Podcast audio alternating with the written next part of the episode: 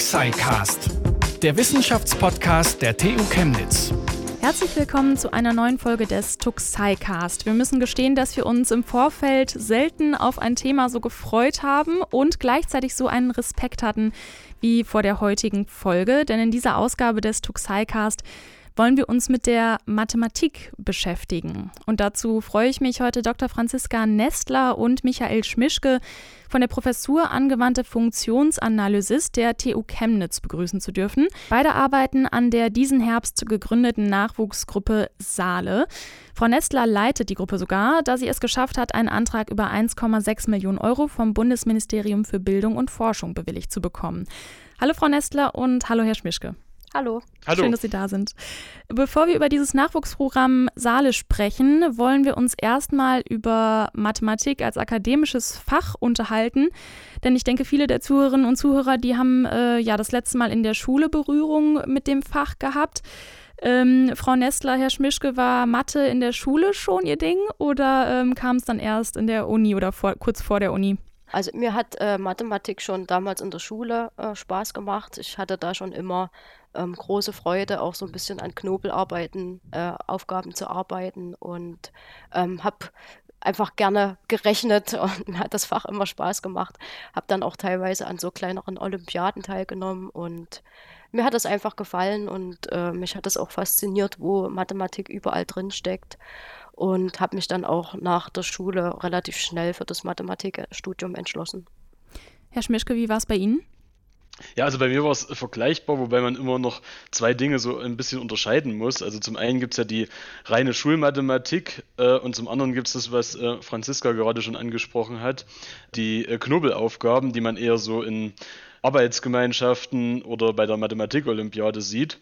Und äh, die beiden haben natürlich was miteinander zu tun, aber ähm, nur Schulmathematik vermittelt natürlich ein bisschen den falschen Eindruck von dem, was wir hier an der Universität machen. Es ist mhm. ähm, so dass wir uns eher, dass es eher damit vergleichbar ist mit den äh, Knobelaufgaben und den äh, Mathematik-Olympiade-Aufgaben. Zum anderen, das aber auch zu ganz interessanten Anwendungen führt und zu ganz vielen äh, Sachen, wo Mathematik drinsteckt, wie das Thema, worüber wir heute reden dürfen.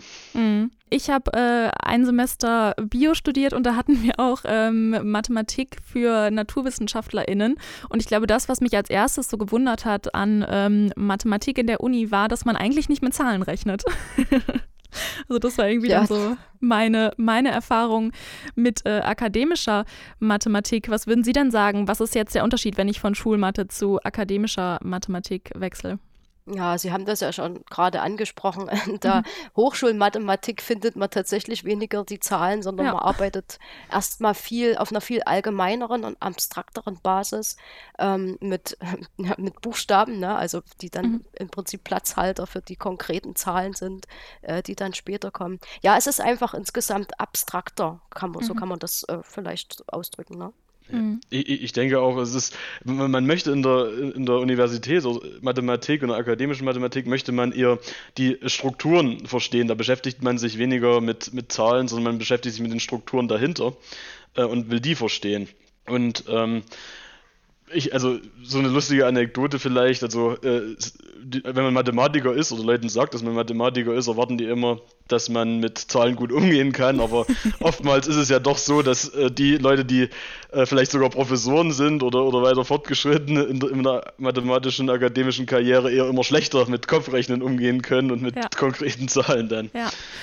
Greifen Sie denn ähm, öfter da auch zum Taschenrechner? Also wenn Sie jetzt irgendwie, sage ich jetzt mal, irgendwie, weiß ich nicht, eine ähm, Rechnung im Restaurant durch drei teilen müssen, ähm, würden Sie dann mit Ihrem Handy das machen? Weil das mache ich zum Beispiel. Oder würden Sie das im Kopf machen?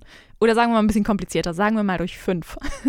Ja, ich, ich denke, bei recht einfachen Sachen hat man dann schon den Anspruch, das auch noch im Kopf zu rechnen. Okay, Aber tatsächlich, okay. wenn man auf Nummer sicher äh, gehen möchte, dann greift man tatsächlich auch manchmal als Mathematiker, Mathematikerin zum Taschenrechner. Ähm, beim Hochschulranking der Zeit Campus belegt die Mathematik in Chemnitz im bundesweiten Vergleich einen Spitzenplatz. Was macht denn die Mathematik so gut? Sie haben ja beide hier in Chemnitz studiert. Das, das ist natürlich so ein bisschen ein äh, zweischneidiges Schwert. Also wir haben hier natürlich äh, mit an unserer Fakultät eine relativ kleine Anzahl an Studierenden, wenn man das jetzt mal mit anderen Fachrichtungen hier an der TU Chemnitz vergleicht. Mhm. Ähm, das sorgt natürlich für ein sehr gutes Betreuungsverhältnis, was äh, die äh, Lehrenden zu ihren Studierenden äh, einfach haben. Also wir haben quasi, äh, wenn man so einen Jahrgang hernimmt, ungefähr 20 grob geschätzt äh, Anfänger und 15 äh, oder 16 Professoren. Und da ist natürlich ein besonders gutes Betreuungsverhältnis äh, gegeben, was äh, ich denke, die Fakultät hier auch besonders auszeichnet. Wir haben eine tolle Lehre.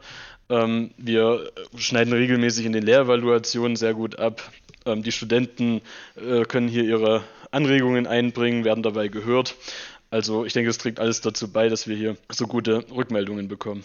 Genau, ich kann da den Michael nur bestätigen. Also diese äh, familiäre Situation sozusagen ne, durch die st kleinen Studierendengruppen, das ist schon etwas, was den Studenten sehr entgegenkommt. Und das habe ich auch damals im Studium sehr genossen. Also man kann jederzeit zum Betreuer, zum Professor gehen, kann dort seine Fragen loswerden. Und es ist einfach äh, sehr persönlich, mhm. das Verhältnis. Mhm.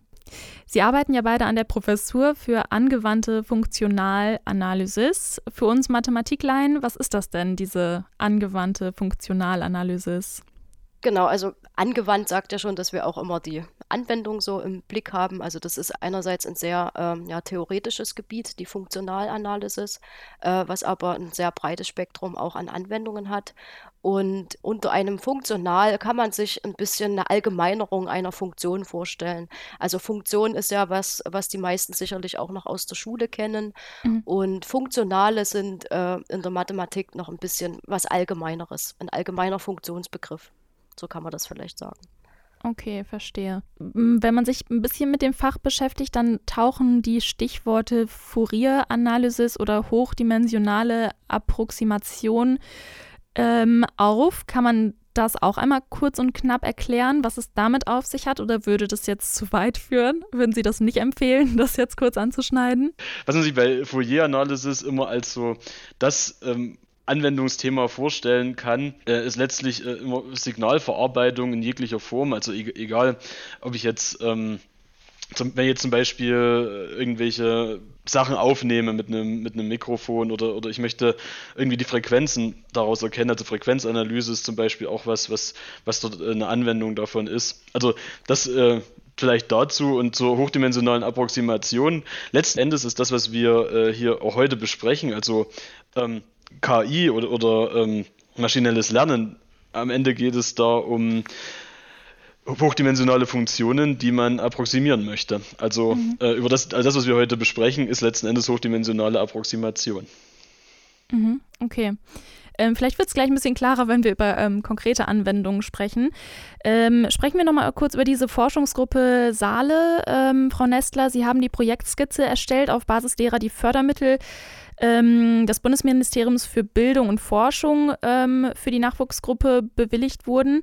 Wie ist eigentlich der genaue Vorgang, wenn so ein großes Projekt eingeworben wird? Sie haben ja 1,6 Millionen Euro eingeworben, also schon eine ganz schön große Summe.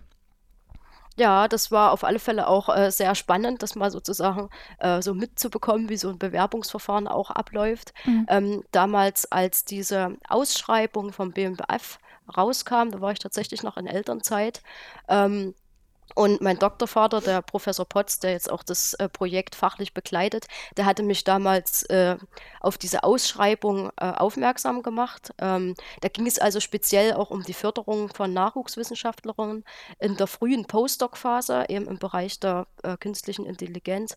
Und das passte einerseits eben fachlich gut in die Arbeitsgruppe und auch zum anderen natürlich gut auf äh, das pers mein persönliches Profil sozusagen.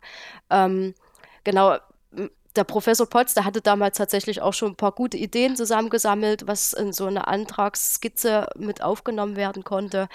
Und da haben wir dann uns zusammengesetzt und haben sozusagen ein kleines Konzept erarbeitet, äh, wie wir diese Antragsskizze aufbauen. Ähm, das äh, lief also so ab, man hatte da ein Datum, das musste bis Mitte September, musste da diese erste Antragsskizze eingereicht werden, hatten dann so zwei, drei Monate Zeit, die zu verfassen. Das handelt sich dann erstmal so um eine 15- bis 18-seitige Antragsskizze. Ja, und dann reicht man das Ganze ein Und äh, wir haben dann tatsächlich äh, Ende Februar diesen Jahres auch eine positive Rückmeldung bekommen, also dass wir mit unserer Antragsskizze durch den ersten Schritt in diesem Auswahlverfahren sozusagen ähm, durchgekommen sind, worüber wir uns dann sehr gefreut haben. Ähm, ist sicherlich auch immer eine große Portion Glück dabei bei solchen äh, Dingen. Genau, und äh, nach der ersten Antragsrunde sozusagen geht es dann eben darum, noch einen großen Vollantrag, nennt sich das, einzureichen. Den haben wir dann äh, diesen Frühjahr verfasst. Genau, so ist das Ganze ungefähr abgelaufen. Wer ist denn noch alles am Projekt beteiligt und was sind genau deren Aufgaben? Ähm, also das Projekt, das geht jetzt erstmal, das geht über vier Jahre und äh, neben meiner Stelle, es sind dort noch äh, drei Stellen für Mitarbeiter, vor allem natürlich für Promovierende vorgesehen. Das Projekt, das wird insgesamt begleitet, das hatte ich schon mal so ein bisschen angedeutet, von drei Professuren. Das ist einerseits der Professor Potts, bei dem ich auch promoviert habe und bei dem äh, der Michael jetzt auch äh, promoviert. Ähm, der begleitet das äh, Projekt und der Michael ist ja sozusagen jetzt auch Teil des Projekts seit November. Dann ist noch eine andere äh, Professur hier an der TU Chemnitz, die Professur von Martin Stoll beteiligt. Das ist also eine Professur, die auch sehr stark im Bereich KI, maschinelles Lernen aktiv ist. Und auch dort ist jetzt auch schon eine Promoventin angestellt seit Oktober. Und dann kooperieren wir noch mit, mit der TU Berlin. Dort ist es die Arbeitsgruppe von der Frau Professor Gabriele Steidel. Und dort wird dann ab kommenden Jahr auch noch äh, eine Mitarbeiterin ähm, eingestellt. Herr Schmischke, Ihre Forschung seit Ihrer Masterarbeit vergangenes Jahr bildet ja quasi den Ausgangspunkt ähm, der Forschungsgruppe Saale. Was haben Sie denn seit Ihrer Masterarbeit beforscht? Also schon in meiner Masterarbeit ging es letztlich darum, bei ähm, hochdimensionalen Funktionen, also man kann sich das auch mit einer Anwendung vorstellen, also ich habe eine gewisse Anzahl an Eigenschaften von zum Beispiel einer Person und ich möchte irgendeinen Wert vorhersagen.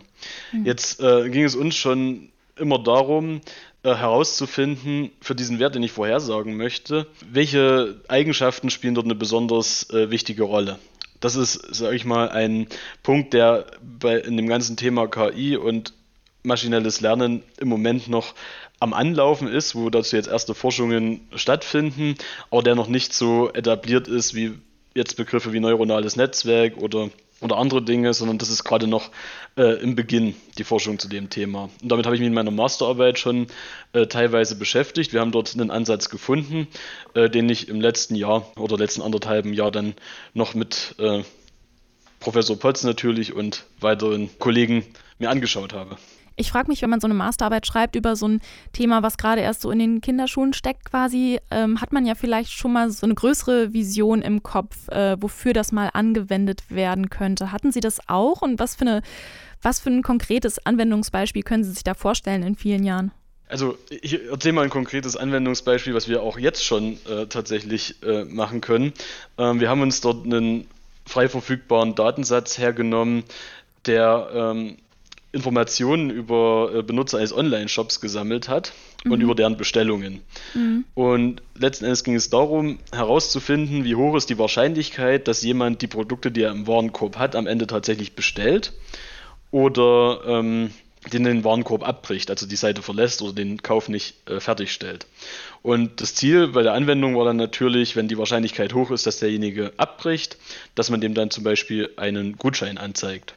Mhm. Ähm, und was wir jetzt herausfinden wollten anhand von sogenannten Trainingsdaten, also Daten, die schon gesammelt wurden, war, ähm, können wir diese Entscheidung für neue Kunden, also die nicht in diesen Trainingsdaten enthalten sind, ähm, äh, diese Wahrscheinlichkeit, können wir die vorhersagen? Und wenn ja, können wir zusätzlich vorhersagen oder aussagen, welche Eigenschaften oder welche Daten, die gesammelt werden, dafür besonders wichtig sind. Also zum Beispiel hat sich herausgestellt, dass dann ein Kunde, der schon sehr lange einen Account in diesem Shop hat, eher dazu geneigt ist, dann seine Bestellung abzuschicken und nicht abzubrechen. Verstehe. Okay, aber ansonsten die Eigenschaften, die da eine Rolle spielen, sind doch eigentlich sehr persönliche Eigenschaften stelle ich mir gerade vor. Also ähm, ich habe irgendwie so genau im Kopf, wer von meinen Freunden eher dazu neigen würde, äh, so einen Kauf abzubrechen. Das sind nämlich dann die Freunde, die vielleicht eher unentschlossen sind oder vielleicht eher so zögern, ach, soll ich jetzt irgendwie doch wirklich so viel Geld ausgeben?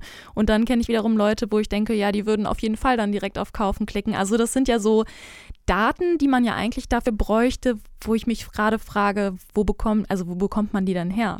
Das ist irgendwie ganz schön gruselig auch ein bisschen.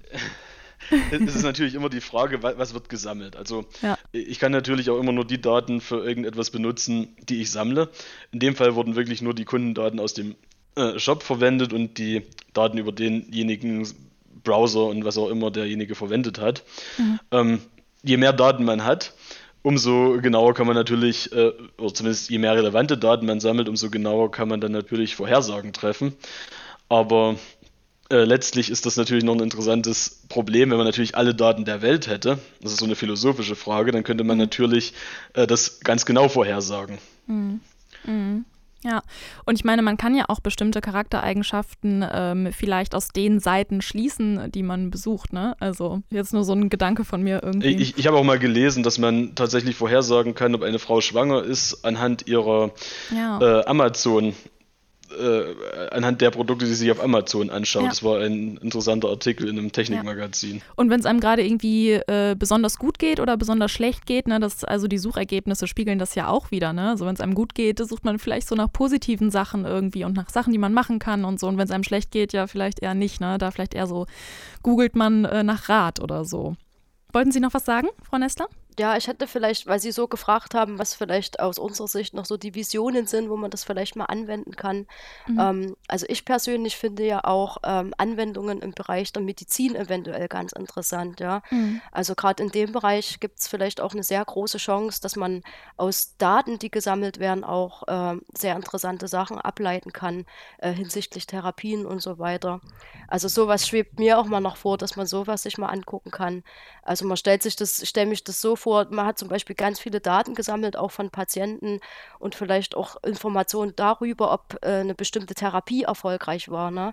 Und da ist es auch sicherlich sehr spannend herauszufinden, von was hängt denn das ab. Also man sammelt ja sehr viele Daten dann zum Beispiel einerseits zu den Personen, ne? also Alter, Geschlecht, auch sowas wie Stadium der Krankheit eventuell epigenetische Faktoren, Vorerkrankungen oder auch so Zusatzinformationen, ob die Leute rauchen, ob sie bestimmte Medikamente einnehmen, ob eine bestimmte Ernährungsform, ne, wie vegetarisch, vegan vorliegt. Und das sind alles solche Sachen, die da einen Einfluss haben äh, können. Und das wäre spannend, wenn man da mit solchen Methoden auch ähm, was über die Struktur der Daten rauskriegt. Ne? Also das wäre sicherlich auch aus Sicht äh, der Medizin dann an der Stelle auch interessant. Mhm. Ähm, wir haben jetzt wahrscheinlich schon so ein paar Sachen vorweggenommen und angesprochen, aber äh, nochmal die Frage, ähm, diese Forschungsgruppe Saale, erstmal, wofür steht äh, das Saale genau? Das SALE, das steht für schnelle Algorithmen für transparente Empfehlungssysteme. Das ist also diese mhm. Abkürzung für dieses etwas längere, äh, für diesen etwas längeren Projekttitel. Mhm. Und vielleicht ganz kurz zu dem Begriff Empfehlungssystem. Also als Empfehlungssystem bezeichnen wir also ja, ein mathematisches Verfahren oder allgemein Verfahren oder ein Algorithmus, der eben basierend auf gegebenen äh, Daten Entscheidungen oder eben bessere Empfehlungen aussprechen kann. Ja, also Empfehlungen in dem Sinne, dass die KI vielleicht auch nicht unbedingt äh, die alleinige Entscheidungsmacht sein soll, sondern in vielen Bereichen vielleicht auch nur einfach eine Unterstützung für den menschlichen Experten sozusagen. Na, also typisches Vorgehen bei so einem Modell ist, man sammelt erstmal ganz viele Daten, auf dessen Basis äh, das System, der Algorithmus angelernt werden kann. Das nennt sich dann die sogenannte Lernphase. Und irgendwann soll dann der Algorithmus also in der Lage sein, für einen neuen Datensatz äh, das anzuwenden, was er bereits gelernt hat und eine Empfehlung bzw. eine Einschätzung abzugeben. Also konkret heißt das, äh, wenn ich irgendwie ähm, bei einem großen Online-Versandhandel etwas bestelle und dann unten steht, äh, vielleicht interessiert Sie auch das und das, ähm, das ist damit gemeint? Ja, das geht so mit in die richtige Richtung. Vielleicht okay. weiß nicht, ob der Michael noch was äh, ergänzen möchte. Der kennt sich mit dem Beispiel ein bisschen besser aus. Ja, also, zu, also zum Beispiel diese Produktempfehlungen, die man ja von, von Amazon oder äh, eigentlich inzwischen jedem beliebigen Online-Shop bekommt, ähm, die sagen halt schon einiges über, sollen schon einiges über die eigene Person aussagen und werden natürlich inzwischen nicht nur, also früher hat es mal damit angefangen, dass man sich angeschaut hat, welche Personen kaufen denn diese Produkte gemeinsam? Also die mhm. ganz einfache Sache. Äh, und da hat es dann natürlich anderen vorgeschlagen. Inzwischen ist es natürlich alles viel ausgefeilt. Also man guckt sich äh, viel mehr Daten an. Man sammelt natürlich auch viel mehr Daten, was Sie vorhin schon angesprochen haben. Manchmal ähm, schon beängstigend viele. Und ähm, je mehr Daten man hat, umso besser kann man natürlich wirklich vorhersagen, äh, wie gut oder wie wichtig es jemand, für jemanden ist, das andere Produkt noch mit dazu zu kaufen. Man sieht es natürlich nicht nur in negativ, also ich würde sagen, das ist jetzt eher was, was ähm, jetzt im Online-Shop natürlich hilft, Umsatz zu erzielen, aber um vielleicht auch mal ähm, Übersetzer als Beispiel zu nehmen. Also wenn man DeepL, das ist so eine Übersetzungs- ähm, Software, die übers Internet auch verfügbar ist, jetzt im Gegensatz zu Google Translate. Ähm, und man muss sich mal angucken, wie in den letzten zehn Jahren äh, sich das verbessert hat, wenn man Übersetzungen zum Beispiel in, in äh, Google oder in diesem DeepL dort durchführen möchte. Ähm, Ziel der Forschungsgruppe ist es also, diese KI-Prozesse auch transparent zu machen. Wir haben jetzt schon so beispielhaft über so ein paar Prozesse gesprochen, aber warum sind die so undurchsichtig und wie will man das transparenter machen? Also sprechen vielleicht erstmal über das Problem. Warum sind die so undurchsichtig?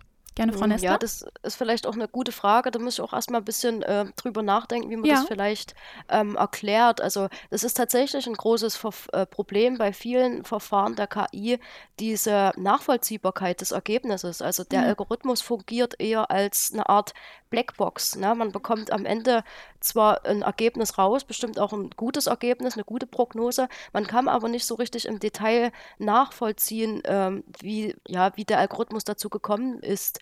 Und ich denke, das ist vielleicht auch ein Problem am, am Modell, sage ich mal. Also Michael, der benutzt eben äh, für seine Arbeit äh, Funktionen. Und an diesen Funktionen kann man genau ablesen, welche Variable hat jetzt wie großen Einfluss auf das Endergebnis. Und das Problem bei vielen anderen gängigen Verfahren der KI, zum Beispiel bei neuronalen Netzen, ist einfach diese Interpretierbarkeit der Features in Form von Variablen vielleicht so an der Stelle nicht gegeben. Vielleicht kann der Michael auch noch mal was dazu ergänzen. Ich würde aber noch eine kurze Frage mit einschieben. Also, hm. wenn das Ganze dann transparent gemacht wird, ähm, frage ich mich, wem das genau nützt. Also klar, klingt ja erstmal super, wenn irgendwas transparent ist, aber wenn ich als ähm, Verbraucherin quasi dann irgendwelche Funktionen sehe, so ähm, verstehe ich ja vielleicht nicht und interessiert mich ja auch vielleicht nicht. Also wer profitiert genau von dieser Transparenz, wäre noch eine Frage von mir. Mhm. Also Sie als Benutzer im Endeffekt werden dann nicht diese Funktion vorgelegt bekommen, sondern ja, ja. Sie bekommen dann Informationen raus. Na, für das physikalische Experiment ist jetzt die Temperatur nicht so entscheidend wie der Druck oder Sie bekommen mhm. dann wirklich interpretierbare ähm, ähm, Antworten sozusagen auf ihre Fragen. Und äh, diese Transparenz, das ist einerseits ganz wichtig, um natürlich äh, über das äh, Phänomen, was man untersucht, vielleicht sogar was zu lernen. Also ich hatte da vorhin ja schon mal den Bereich Medizin angesprochen. Ja, welche Einflussfaktoren sind denn wirklich die wichtigsten, wenn man sich eine bestimmte Therapieform anschaut? Ist es äh, denn unbedingt das Alter und das Geschlecht, was eine Rolle spielt, oder muss man mehr darauf schauen, wie die Person lebt, ob sie Raucher ist oder ob sie eine gewisse Ernährungsart verfolgt und so weiter und so fort. Und andererseits ist so ein Blick hinter die Kulissen vielleicht auch ganz gut darüber, einen Aufschluss zu geben, ob der Algorithmus auch sinnvoll arbeitet. Ja, also wenn ich jetzt zu einem Physiker gehe und sage, wir haben jetzt bei deinem äh, Experiment herausgefunden, dass die Luftfeuchte total irrelevant ist und der sagt mir, das macht aus physikalischer Sicht äh, gar keinen Sinn, dann muss ich vielleicht nochmal drüber nachdenken, ob ich meinen Algorithmus, ob ich mein Verfahren auch äh, richtig aufgebaut habe oder ob ich lieber nochmal drüber nachdenken muss, das äh, äh, anders äh, zu machen. Ne? Also das mhm. hat tatsächlich für sehr, für sehr viele in, äh, in sehr vielerlei Hinsicht äh, kann das eine sehr große Rolle spielen, diese Transparenz. Also dass quasi auch so eine Interdisziplinarität ähm, möglich gemacht wird und andere schlaue Menschen da auch noch was zu sagen können. Äh, genau, und das Ganze, wie Sie auch schon gesagt haben, nicht nur so eine Blackbox bleibt, ne? Mit irgendwas genau. Undurchsichtigem, was da vorgeht. Hm, verstehe. Genau, an der Stelle ist vielleicht auch nochmal ganz wichtig zu sagen, ich meine, diese äh, Verfahren die können na natürlich auch nur eine Empfehlung teilweise aussprechen. Und gerade im äh, Beginn der Entwicklung solcher Dinge ist es auch ganz wichtig, mit den Fachleuten Rücksprache zu halten. Ja? Also ich muss schon, wenn ich jetzt irgendein äh, Phänomen analysiere, ob das jetzt Physik ist oder in der Medizin, dann nach der Analyse das Gespräch mal suchen mit dem Physiker, mit dem Mediziner, ob das, was wir hier rausbekommen, äh, auch, auch, so Sinn ergibt. Ne? Also das ist schon ganz wichtig auch an der Stelle. Herr Schmischke, möchten Sie noch äh, was ergänzen? Ja, äh, die Franziska hat zu den Anwendungen schon, schon viele tolle Sachen gesagt. Und es ist halt so, dass im Moment bei vielen Verfahren, wie zum Beispiel neuronalen Netzen, ähm, wenn ich das jetzt standardmäßig anwende, ich stecke halt Daten rein, ich bekomme eine Approximation oder ein, sag ich mal, Ergebnis, eine Vorher ein Vorhersagemodell heraus. Ich kann aber über dieses Modell nichts aussagen weiter. Also ich kann äh, keine Analyse darüber machen, was äh, wirklich wichtig ist. Und das ist der Punkt, wo wir jetzt ansetzen und sagen, wir schlagen eine alternative Variante vor und mit der können wir solche Aussagen treffen. Also ich sage nicht, dass es nie möglich sein wird, über ein neuronales Netzwerk sowas zu tun. Also da gibt es auch Forschung dazu, aber ähm, die steckt im Moment halt noch in den Anfängen. Ähm, was ja vielleicht für viele Menschen immer so eine Horrorversion ist und auch immer so ein bisschen als Gedanke mitschwingt, wenn man über künstliche Intelligenz spricht und Algo solche Algorithmen, ist, dass äh, die irgendwie so Eigendynamiken ähm, entwickeln können. Ähm, uns erschließt sich, also mir und äh, Pascal, der die Redaktion äh, hier hat in dem Podcast, erschließt sich irgendwie nicht so ganz, ähm, wie es dazu kommt, dass sich solche Eigendynamiken entwickeln ich, Sie sprechen jetzt wahrscheinlich über so ein Thema, wie dass man bei dem sogenannten Predictive Policing in den USA zum Beispiel ähm, festgestellt hat, dass Machine Learning Algorithmen einen gewissen Bias, also eine gewisse ja, äh, Voreingestelltheit gegenüber ähm, dunkelhäutigen äh, mhm. Menschen hat. Das ist natürlich eine, eine Schwierigkeit, die auf, auf mehreren Ebenen äh, beruht. Zum einen liegt es einfach an, an der Datenlage also ein Algorithmus, der lernt natürlich aus den Daten, den wir ihm zur Verfügung stellen. Und wenn diese Daten schon einen gewissen Bias enthalten und, und oder gewisse Dinge so, so darstellen, ähm, dann ist es letzten Endes wie, wie ein Kind kann auch nur lernen, was, was in seinem Umfeld passiert, was seine Eltern ihm beibringen. Und ich, ich will jetzt natürlich nicht unbedingt eine KI mit einem Kind vergleichen, äh, mhm. aber trotzdem ist es ein, ein, ähnliches Vorgehen. Also man kann nur aus den Daten lernen, die einem zur Verfügung gestellt werden. Das gilt genauso für eine KI. Und die kann natürlich auch nur äh, Vorhersagen äh, oder Dinge tun, die, die ihm beigebracht wurden. Natürlich ähm, gibt es jetzt so äh, interessante Dinge, wie zum Beispiel Google hat das gemacht. Äh, es hat das Spiel Go, ich weiß nicht, ob Ihnen das ein Begriff ist, es ist so viel komplexer als Schach. Äh, und man hat ihm als Training nicht mal mehr äh, die Daten von professionellen Go-Spielern zur Verfügung gestellt, sondern man hat ihn einfach Millionen Mal gegen sich selbst spielen lassen. Und er hat aus den Spielen von sich selbst gelernt. Und da könnte man jetzt natürlich schon argumentieren, dass quasi die Maschine aus eigenen Aktionen gelernt hat und damit ein Eigenleben in Anführungszeichen entwickelt. Okay, verstehe. Wir haben darüber gesprochen, wie ähm, Datenanalysen transparenter gestaltet werden äh, können oder dass sie transparenter gestaltet werden sollen. Ähm, wie will man das jetzt konkret machen in Ihrer Forschungsgruppe? Ja, das ist vielleicht jetzt auch ein bisschen schwierig, das so runterzubrechen. Also das steckt mhm. dann, die Antwort steckt tatsächlich auch im Detail, muss man so ehrlich Okay. sagen. Also wir, ich habe ja schon mal gesagt, wir arbeiten eben mit Approximationsmethoden. Das heißt, äh, wir, wir, wir setzen eben das Modell an, dass wir die Daten, die wir gegeben haben, äh, gut durch irgendeine Funktion approximieren können. Also approximieren heißt näherungsweise Ja. ausrechnen. Und äh, um das zu tun, äh, bedienen wir uns gewisser Funktionen, mit denen wir das auch gut machen können. Und mhm. das Modell, was wir an der Stelle benutzen, lässt diese Interpretierbarkeit einfach äh, zu. Ist das ein äh, neues Modell oder? Äh, jein, also es beruht auf äh, Dingen, die vorher schon da waren aus der Fourier-Analysis. Wir äh, mhm. benutzen da äh, Funktionen, die wir mit der sogenannten schnellen Fourier-Transformation schnell ausrechnen können. Das ist äh, für viele Leute auch in den technischen und naturwissenschaftlichen Bereichen äh, auch ein großer Begriff. Und so diese Herangehensweise, wie wir mit diesem Modell umgehen, ist jetzt ein bisschen ein neuer Gedanke drin. Äh, vielleicht kann der Michael auch noch was dazu sagen. Der hat ja sich schon eingehend auch äh, mit den Modellen auseinandergesetzt.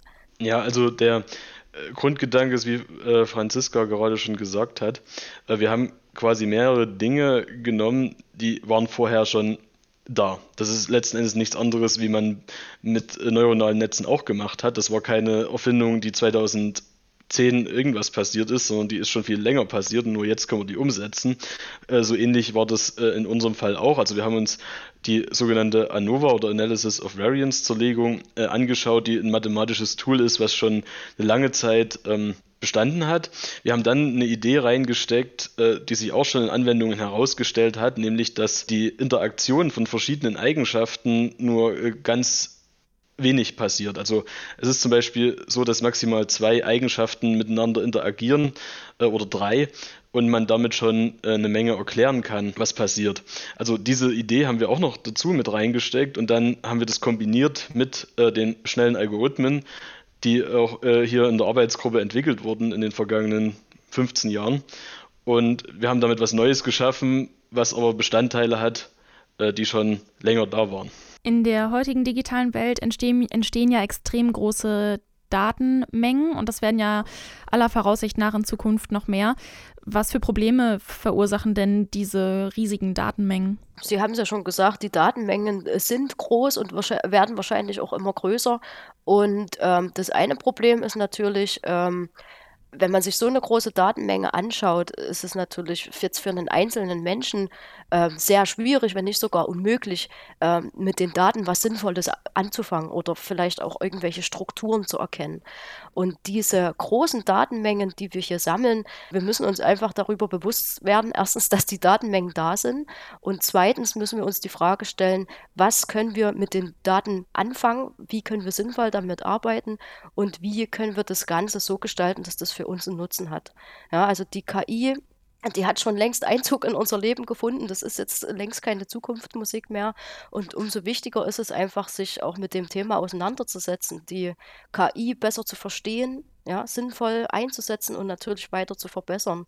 Und äh, hier spielt, und das sage ich jetzt nochmal, auch klar diese Nachvollziehbarkeit und Transparenz äh, sicher eine ganz zentrale Rolle, äh, weil das auch so ein bisschen das ist, äh, Sie haben es vorhin mal angesprochen, wo, wovor die Leute vielleicht auch ein bisschen weit Angst haben, ne, dass sich so eine KI mhm. Ähm, ver verselbstständigt oder ne, man ja. hat da solche Vorstellungen. Und ich denke, dass es einfach ganz wichtig ist, ist sich äh, dem Problem zu widmen und einfach äh, versuchen, besser zu verstehen, auch an der Stelle. Ähm, also, wenn ich das richtig verstanden habe, ist so die äh, Lösung oder annähernde Lösung für riesige Datenmengen ähm, eine Struktur zu erkennen oder eine Struktur zu finden. Habe ich das richtig verstanden? Ja, so kann man das aus, mhm. äh, mhm. ausdrucken, ja. Mhm. Ähm, was haben denn so Daten für eine Struktur? Ähm, ich versuche mir das, ich stelle mir das gerade in so einem äh, Baum, Baumdiagramm quasi irgendwie vor oder in so einer Ordnerstruktur.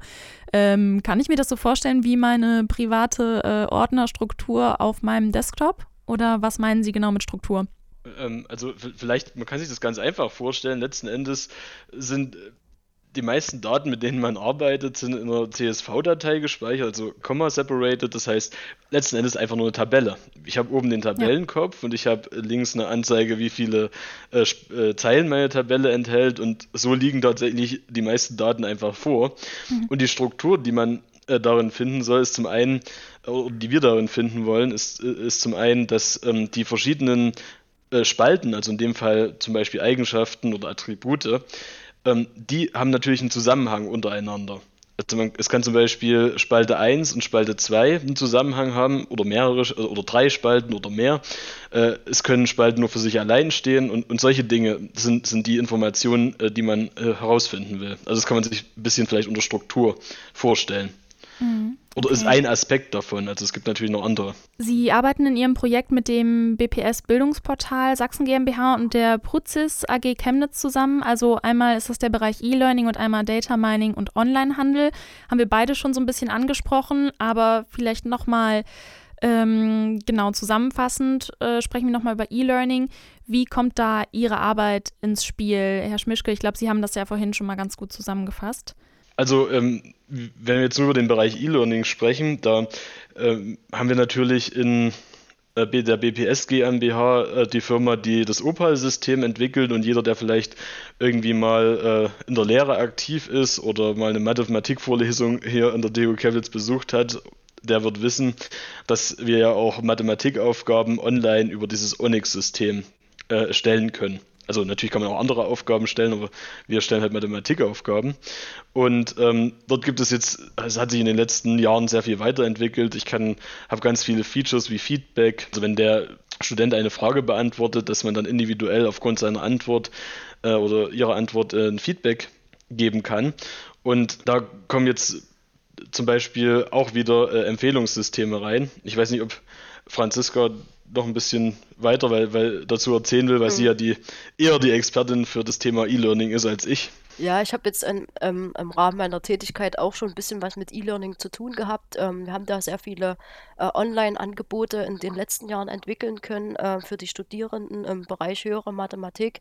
Und was wir eben jetzt auch gesehen haben, innerhalb von der Lernplattform, bei uns ist das jetzt das Opal, werden ja auch viele Daten gesammelt, ja, von den Studenten. Das sind äh, zum Beispiel Punktzahlen oder auch äh, so Zeitmessungen, ne? wie lange brauchen die Studenten für einen Test, um den abzu ab absolvieren oder die Anzahl der Versuche und so weiter und so fort. Es werden ganz viele Daten gesammelt und die Frage, die sich jetzt in Verbindung mit äh, KI, in Verbindung mit diesem Projekt, das wir jetzt haben, auch stellen, ähm, wie können wir denn die Daten nutzen? Kann man die zum Beispiel nutzen, um das E-Learning-Angebot oder auch von mir aus die Lehre im Allgemeinen ja, in den Folgejahren zu verbessern? Kann man irgendwie lernen, wie die Studierenden den Lernstoff aufnehmen?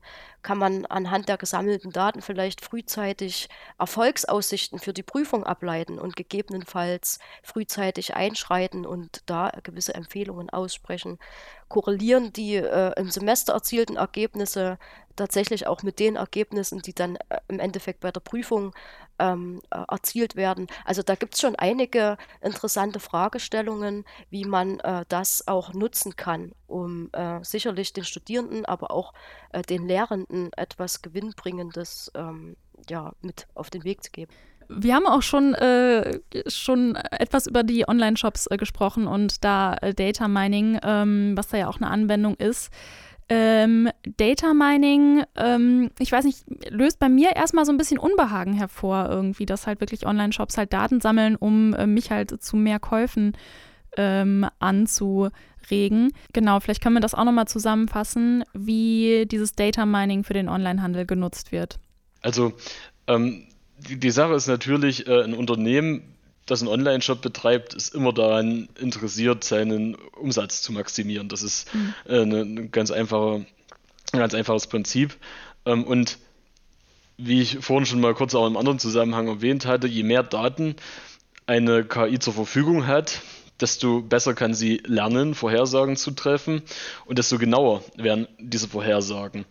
Und ähm, wenn ich jetzt viele Daten sammle, dann kann ich also bessere Vorhersagen treffen. Jetzt äh, ist es aber immer natürlich noch die Frage, gerade in Zeiten, wo Datenschutz doch eine sehr große Rolle spielt und auch spielen sollte, ähm, wie viele Daten darf ich denn eigentlich sammeln als ja. Online-Shop? Und das ist jetzt inzwischen auch ganz klar geregelt. Also ich kriege ja seit äh, letztem Jahr ungefähr, seitdem die DSGVO aktiv ist, hier ähm, immer auf jeder Seite unten konkret die Auswahl, welche Cookies und, und welche Dinge ich über mich zur Verfügung stellen möchte. Also zum Beispiel schon Statistiken und solche Dinge. Und ich habe jetzt schon konkret, also der Gesetzgeber geht da schon konkret vor und sagt ganz klar, äh, schränkt ein, was gesammelt werden darf und wo überall Zustimmung erforderlich ist. Ähm, natürlich muss man das immer äh, ein bisschen in Kontext setzen. Also ich persönlich bin der Meinung, dass ähm, das für mich noch, noch nicht so schlimm ist, wenn ein Online-Shop Daten sammelt und mir daraus Vorschläge macht. Mhm. Was ich viel äh, beängstigender finde, ist, wenn solche Daten in sozialen Netzwerken genutzt werden, um gezielt politisch zum Beispiel äh, mir Inhalte anzuzeigen. Also wenn äh, jemand quasi nur noch in seinem Ideenkreis unterwegs ist, in seiner Bubble auch und auch die Algorithmen das so lernen, dass auch derjenige nur noch Informationen aus dieser Bubble dargestellt bekommt oder, oder äh, bekommt, das zeugt halt dafür, dass die Quellen nicht mehr divers sind und man dann in seinem Standpunkt vielleicht noch mehr festgefahren wird, anstatt mal auch eine andere Sichtweise zu beleuchten. Das waren Dr. Franziska Nestler und Michael Schmischke von der Professur Angewandte Funktionale Analysis der TU Chemnitz. Vielen Dank für das Gespräch an Sie beide. Dankeschön. Und wir bedanken uns auch bei euch fürs Zuhören. Die aktuellen Folgen des Tuxicast findet ihr wie immer auf der Webseite der TU Chemnitz. Und ihr könnt unseren Podcast natürlich auch einfach abonnieren, zum Beispiel auf Spotify, auf Apple Podcast oder dem Podcatcher eures Vertrauens. Ich bin Laralina Götte, Redaktion hatte Pascal Anselmi. Bis zum nächsten Mal beim Tuxicast. Tuxicast der Wissenschaftspodcast der TU Chemnitz. Zu hören auf der Website der TU Chemnitz, aber auch auf Spotify, Apple Podcasts und wo es Podcasts gibt.